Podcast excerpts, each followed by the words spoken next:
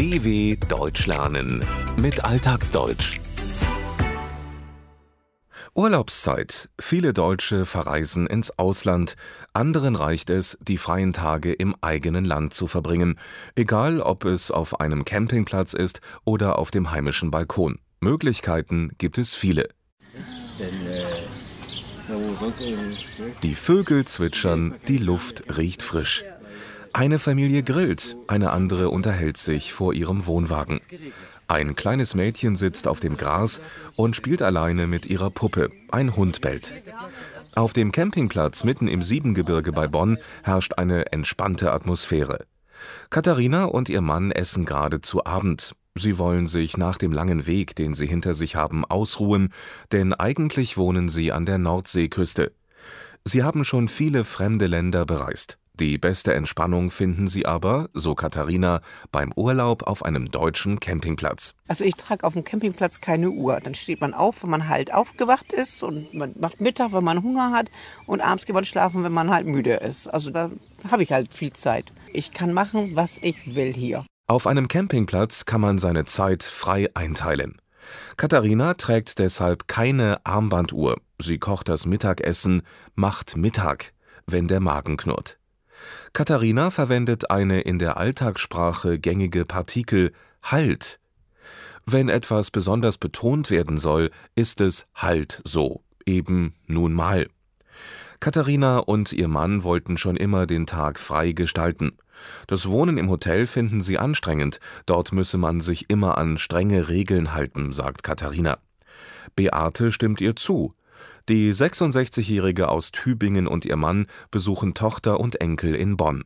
Ein Hotel kommt für sie nicht in Frage. Wir gehen immer nur auf Campingplätze, weil wir uns nur dort so richtig aufgehoben fühlen, außer unserem Haus in dem wir in Tübingen wohnen. Wir haben festgestellt, das Hotel, dass das nicht in Frage kommt, weil man dazu abhängig ist äh, von den Essenszeiten und man muss sich immer schön anziehen und hier kann man leben, wie man will, man kann aufstehen, wenn man will, man ist völlig unabhängig und wenn das Wetter mal schlecht ist, kann man auch weiterfahren. Auch Beate mag, wie Katharina, die Freiheit, die man auf einem Campingplatz hat.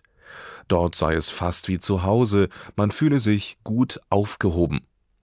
Das ist anders, wenn man einen Urlaub mit Hotel und Halb- oder Vollpension macht.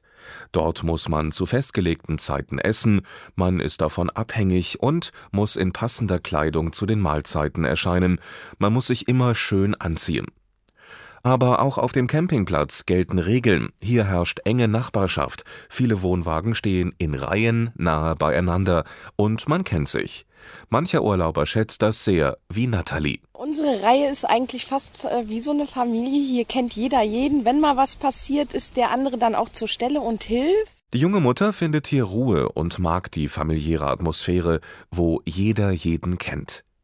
Ein Campingurlaub hat aber auch noch einen weiteren Vorteil. Er ist preiswerter als ein Hotelaufenthalt.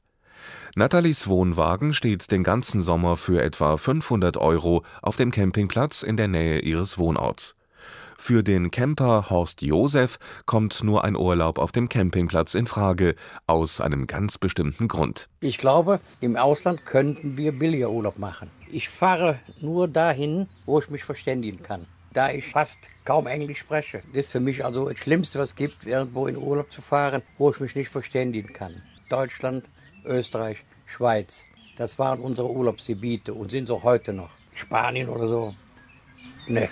Horst Josef findet, dass ein Urlaub im Ausland für ihn und seine Familie zwar preiswerter sei, allerdings, wenn er ins Ausland reise, dann wolle er die Landessprache auch sprechen, sich verständigen können und seine Fremdsprachenkenntnisse seien nicht so gut. Deshalb wird eben Urlaub in deutschsprachigen Ländern gemacht. Jürgen aus Bonn bleibt gleich ganz zu Hause. Ich mache dieses Jahr Urlaub auf meinem Balkon. Trotzdem würde ich sehr gerne im Ausland sein, irgendwo in Afrika oder in den Süden Europas, wo es warm ist. Das kann ich mir aber nicht leisten. Es ist einfach zu teuer. Jürgen ist einer von vielen, die Urlaub in den eigenen vier Wänden machen, weil sie zum Beispiel nicht genug Geld zum Verreisen haben.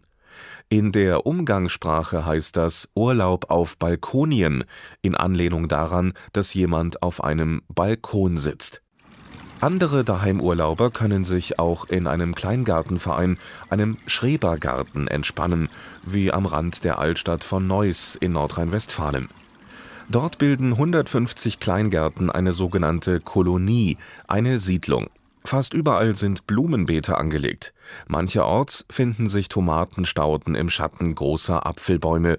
In einem dieser Gärten verbringt Toni seinen Urlaub. Sein Grund ist die Ruhe, das Entspannen von der Arbeit, das ganz einfach mit der Natur leben, sehen, wie sich die Pflanzen entwickeln, wie Rosen aufblühen, wie beim Biotop oder einem Teich sich die, die Fische und die Frösche bewegen und wenn man im Herbst dann irgendwann mal urplötzlich im Garten einen Igel trifft, dem man guten Abend sagt und äh, der sich auch über eine Banane freut, die man ihnen da mal hinlegt. Das sind so die schönen Seiten des Gartens. Toni, einer von inzwischen vielen jungen Menschen in Kleingärten, empfindet die hier herrschende Idylle als Urlaub. Er sieht, wie sich Pflanzen und Tiere in einem natürlichen Umfeld, einem Biotop, entwickeln.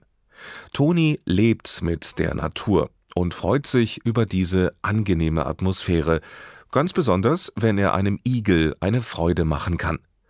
Urlaub daheim kann also auch seine schönen Seiten haben dw.com/alltagsdeutsch